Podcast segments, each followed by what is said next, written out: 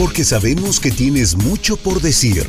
Este es un espacio donde te escuchamos y también te platicamos. Multimillennials con Karen Cortázar. Comenzamos.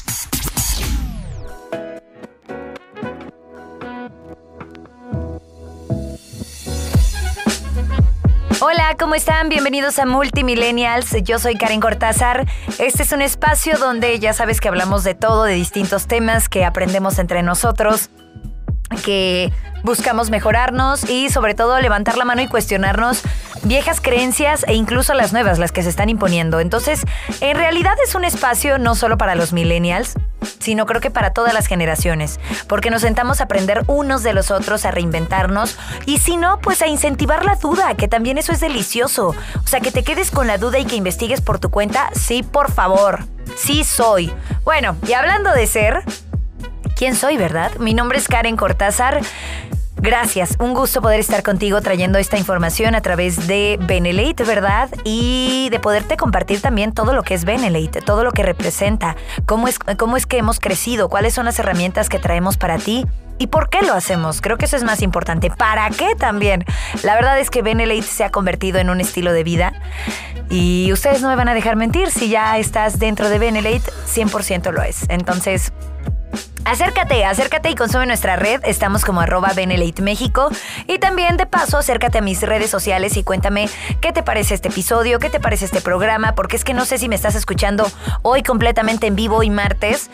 O si me estás escuchando a través de Spotify, que nada más con que abras la aplicación, en el buscador le pones Benelate Radio y ahí eh, nos escuchas. ¿Sí? Entonces vas a encontrar todos los episodios. Dicho sea de paso, este seguro también va para allá o ya está. Bueno, si escuchas en vivo te preguntarás cuál es el tema del día de hoy, Karen. Muy interesante, ¿eh? Porque en realidad es, es algo de lo más antiguo, dirían por ahí. una cosa de la más antigua. Que no es tan sencillo. Bueno, en realidad no es complicado. Creo que más bien en algún momento yo espero que sí pueda traerles a un especialista de este tema y que esa persona mejor nos comparta.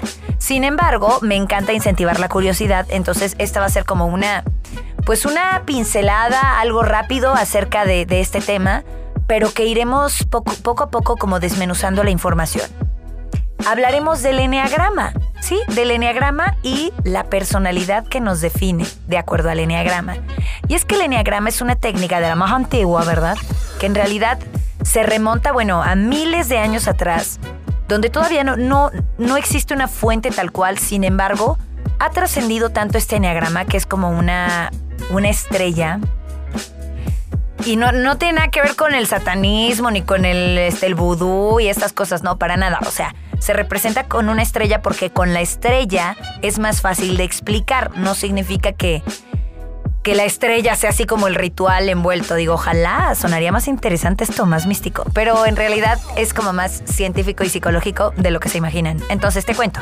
¿Te acuerdas de estas estrellas que uno dibujaba donde los cinco picos estaban unidos? O sea, la tradicional estrella de cinco picos, pero para hacerla empezabas tal vez dibujando un triángulo, entonces hacías la línea hacia arriba, llegabas al piquito, bajaba la línea y antes de cerrar el triángulo metías la otra línea a la mitad de la primera que dibujaste. Bueno, como dibujas tradicionalmente la estrella. Ahora, colocando esta estrella, eh, o sea, dibujas esta estrella o dibujas estos dos triángulos. Ah, bueno, no olvídenlo. Ya, o sea, es que no, es muy complicado explicarlo aquí, pero lo que sí podemos hacer es mejor a través de redes sociales. Por eso mejor síguenos para que ahí lo publiquemos, ¿de acuerdo?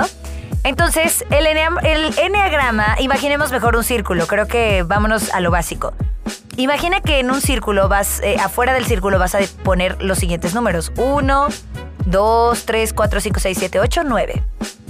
Este círculo con estos nueve números es bien importante. ¿Por qué? Porque si tú eres del eneatipo 1, o sea, tu personalidad es el 1, significa que tienes bastante del 9 porque es el que queda atrás de ti y muchísimo del 2 también porque está adelante de ti. Pero no solo eso, la estrella que les comentaba nos ayuda para ver con cuál nos relacionamos directamente, o sea, con qué eneatipo encontramos la iluminación o el balance y con qué eneatipo nos desestabilizamos totalmente, ¿ok? Entonces, ¿de qué se trata? El enneagrama dice que a la hora de nacer nuestro cerebro se va formando de cierta manera que encajas en una de estas nueve personalidades y que obviamente vamos a tener pinceladas de todos los eneatipos, son nueve. Porque probablemente tuviste una mamá del eneatipo 2, ¿no? Que es el ayudador. Tal vez tu papá era el eneatipo 3, el triunfador. Y entonces tú naciste y eres el eneatipo 6, el leal. ¿Te das cuenta cómo tiene que ver? Entonces, no es algo que tengas que sumar tu fecha de nacimiento, sacar. No, no, no. Sino que es algo que revela cómo interactuaste por primera vez con el mundo y cómo a partir de esta interacción con tus padres, con tu familia, contigo mismo, con las circunstancias de la vida, cómo tu cerebro se fue moldeando y adoptaste una de estas nueve personalidades. Ahora sí, ¿Quieres conocerlas? Entonces vamos a un corte, no te despegues y después del corte empiezo a pasar lista de los nueve neatipos y tú me dices en cuál te identificas o en cuáles te identificas más. Vamos a un corte, continuamos.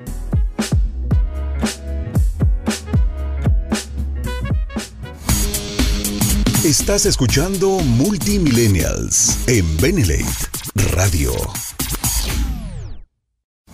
Regresamos con más para los multimillennials.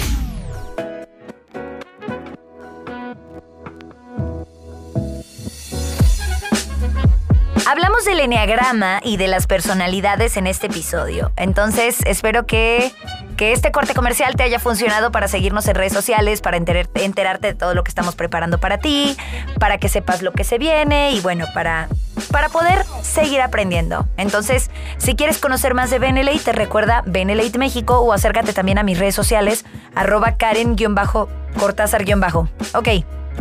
Entonces, ¿qué onda con el, el Enneagrama?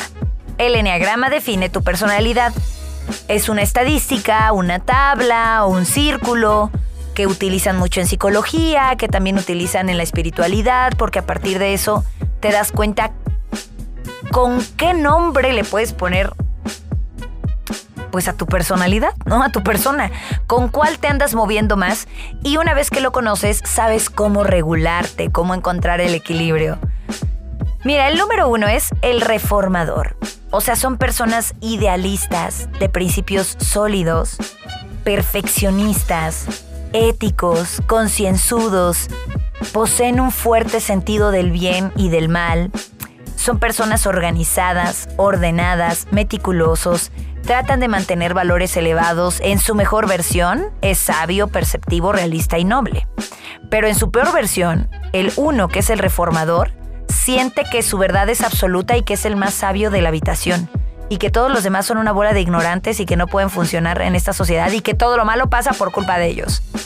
El uno es el reformador, el yo soy perfeccionista yo alcanzo ser el más sabio, el más perfeccionista, el más chingón, dirían por ahí, el más, el más todo.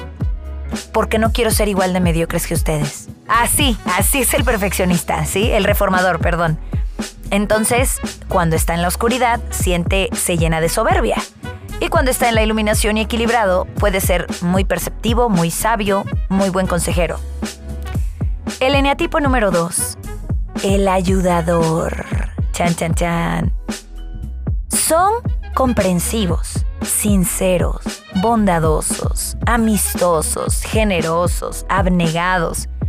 También son bastante sentimentales, aduladores, obsequiosos. Bueno, son una cosa muy linda, muy tierna, siempre están altruistas, sienten un amor incondicional por sí mismos, por los demás. Esto es su mejor versión, ¿eh? Es un amor incondicional por sí mismos y por los demás, pero es su mejor versión. Porque cuando están desequilibrados, tienen una carencia de amor propio impresionante. Y entonces buscan constantemente hacer cosas por los demás. Y si tú no les respondes como debería, entonces dicen, ah, órale, qué mala onda o sea, es el clásico que va a visitar a la amiga en el hospital y le dice, no, yo te ayudo, yo te hago, yo todo esto, yo... Porque en el fondo dice, ay, para que todos vean qué buena persona soy. ¿Sí? Y si dices, no, la verdad es que, oye, no voy a poder ir a tu cumpleaños porque algo pasó. ¡Qué ingrata! Yo que estuve contigo en esos momentos. ¿Qué pasa? Porque sienten que la vida está en deuda con ellos todo el tiempo, cuando en realidad los que tienen una gran deuda son ellos por ellos mismos. Y entonces reflejan esta deuda en su personalidad, ¿verdad? Y de alguna manera, cuando tú te la vives dando y dando y dando y dando y vean y estoy en una ONG y voy acá y ayudar a los niños y ayudar y hacer de tan súper altruista, ¿realmente lo haces por ti? ¿O es tu necesidad de ser visto y de ser amado? Es una necesidad tan grande de ser amado que lo que hacen es voy a ayudar a todo mundo para que todo mundo me quiera. Y entonces es muy triste cuando tú les das tu amor en la forma en la que tú sabes hacerlo y ellos nunca les va a alcanzar, van a querer siempre más, ¿no? Bueno, ok, nos vamos con el siguiente eneatipo que es el triunfador. Este es alguien adaptable, orientado al éxito, son seguros de sí mismos, atractivos, encantadores. Por ejemplo, Oprah está en este eneatipo, pero también suelen ser personas muy ambiciosas, muy competentes y también muy enérgicas, por lo general son muy conscientes de su posición y estar muy motivados en el progreso personal. Entonces suelen preocuparse mucho por su imagen, por lo que los demás piensan de ellos. Normalmente tienen problemas de adicción al trabajo, de competitividad. Em, competitividad. Y en su buena versión así es, productivo, alegre, compartido, compartida.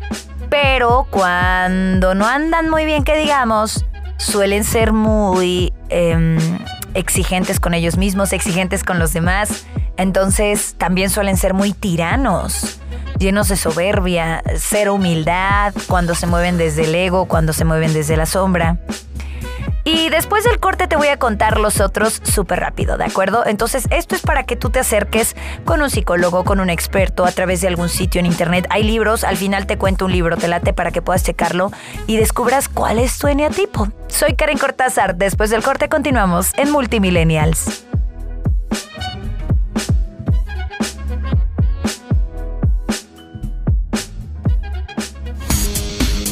Estás escuchando Multimillennials en Benelate Radio.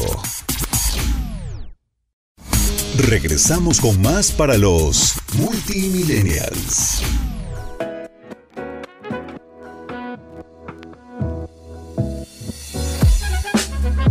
Y estamos de regreso aquí en Multimillennials hablando del Enneagrama. Nos quedamos en el número 3, sí, el triunfador, ¿verdad? Ok, 4. El individualista. Es alguien romántico e introspectivo. Son personas conscientes de sí mismos, sensibles, reservados, callados. Son demostrativos, son sinceros, personales emocionalmente, pero también pueden ser caprichosos, tímidos. Se ocultan de los demás porque se sienten vulnerables o defectuosos, pero también pueden sentirse como desdeñosos, como ajenos a la forma normal de vivir. Es el clásico poeta que va, no va al antro, no se viste igual que los demás, o sea, es bohemio. Va al bar así de este sí, mira, yo que veo la vida y que escribe la vida de otra forma y él eh, desde su lado más oscuro puede llegar a ser mucho ego, puede llegar a sentirse tan distinto como superior a los demás, porque se dedica al arte, porque se dedica a lo que ustedes quieran. O sea, son como el clásico de humanidades, así, ¿no? Que dicen, es que yo leo a Tolstoy y la filosofía me acompaña, no creo en, no creo en la psicología, por ejemplo, no. O sea, todo lo que esté de moda no es por ahí, porque ellos son bohemios y distintos. Número 5. El investigador. Son perspicaces, muy curiosos. Son personalidades capaces de concentrarse y enfocar su atención en desarrollar ideas, habilidades complejas. Todo el tiempo están como creando cosas. Son muy independientes, innovadores y es posible que hasta se obsesionen con sus pensamientos y sus escenarios imaginarios. Entonces a veces son muy aislados de la realidad. Son súper desprendidos de las cosas. También son muy nerviosos, muy vehementes cuando están en su lado más oscuro. Eh, por lo general tienen problemas de aislamiento, de excentricidad. El investigador es el que, y esto me acuerdo que me lo, vi de un grande que yo sigo que se llama Borja Vilaseca, que él dice que por lo general son estas personas que compran el libro de tomo uno para aprender a bailar salsa, ¿no? No, pues ya aprendí, tomo dos, tomo tres, pero nunca lo llevan a la práctica, se la viven mucho detrás de, de las bambalinas, como detrás del libro, jamás a nivel social, jamás expuestos, no, son como estos ratoncitos que dicen que nadie me vea. Y obviamente ese es su lado oscuro, que al final se vuelven tan aislados que les da miedo todo, les da miedo intentar cosas nuevas, les da miedo, les da miedo interactuar con otras personas y por lo tanto se pierden de mucho crecimiento también. Número 6. El leal. Son personas comprometidas, orientadas a la seguridad, son súper confiables, trabajadoras, responsables, pero también pueden adoptar una actitud defensiva. Son evasivos, son muy nerviosos, trabajan hasta estresarse al mismo tiempo que se quejan de ello, suelen ser cautelosos, indecisos, aunque también reactivos, desafiantes, rebeldes. Normalmente tienen muchos problemas de inseguridad y desconfianza. ¿Cómo los distingues? Porque es el que no sabe qué zapatos elegir.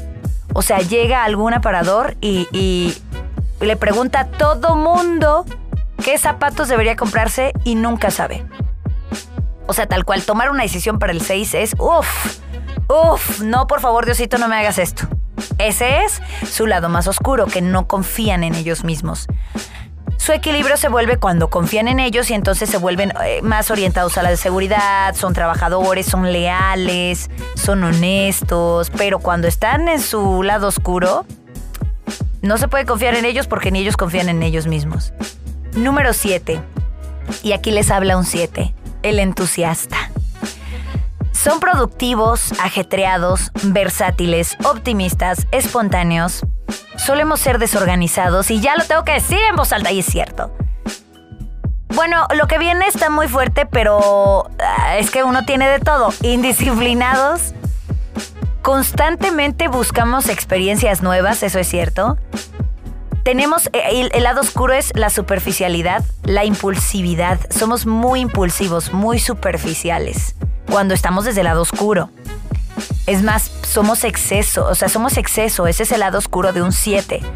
Que droga, sexo, alcohol, juego, todo comida, todo nos, nos podemos volver fácilmente adictos a algo porque somos muy intensos. Entonces, desde nuestro lado más armonioso y claro, somos tan entusiastas que pues casi siempre estamos de buenas. Entonces generalmente es como el, ay, que venga tu amiga, ella es bien buena onda. O sea, somos como el alma de la fiesta y todo porque pues estamos como muy de buenas, ¿no?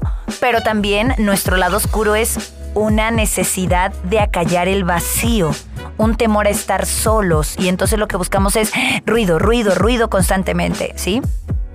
Número 8. El desafiador. Son poderosos, son dominantes, por lo general son personas muy seguras de sí mismas, fuertes, capaces de imponerse, son súper protectores, ingeniosas, ingeniosos, decididos, en su lado oscuro resultan ser muy orgullosos, muy orgullosos, muy dominantes. Y ahí miren que yo crecí con un 8. Con una 8. Piensan que deben estar al mando de su entorno y suelen, volverse retadoras, intimidadores y normalmente tienen problemas para intimar con los demás. O sea, como que generar conexión no es su estilo, ¿ok? Conectar con alguien más, mm, pues ahí la llevan. No es su prioridad. Y el número 9, el pacificador. Son súper conformistas, confiados, extremadamente estables, muy bondadosos, esa es su luz, pero muy le piensan cuatro mil veces para dar el siguiente paso. Se acomodan con facilidad, sí ofrecen apoyo, pero también pueden estar demasiado dispuestos a transigir con los demás con tal de mantener su paz. Entonces les cuesta mucho salir de su rutina y su rutina es tan... Entre menos haga mejor, entre menos ruido mejor. Como que todo les gusta que así, que nada, que nade, nada, nada, nada, o nada, sí, les tome por sorpresa o les cambie la rutina. No les gusta tener conflictos, suelen ser muy complacientes, minimizan cualquier cosa que sea un problema, dicen, no, con tal de no tener problemas, así me la llevo. O sea que tienen problemas de pasividad y tosudez.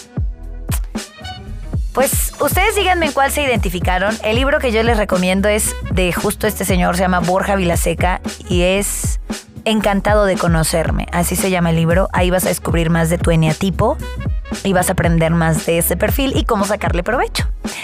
Yo soy Karen Cortázar. Cuéntame por favor en mis redes sociales si te gustó. Arroba Karen-Cortázar- Sígueme para que yo te vaya contando de qué vienen los siguientes temas. Comparte por favor este episodio. Gracias si nos estás escuchando en vivo. Y bueno, estoy de aquí en ocho días, estoy de regreso, ya saben, con más información aquí en Benelete. Muchas gracias. Adiós.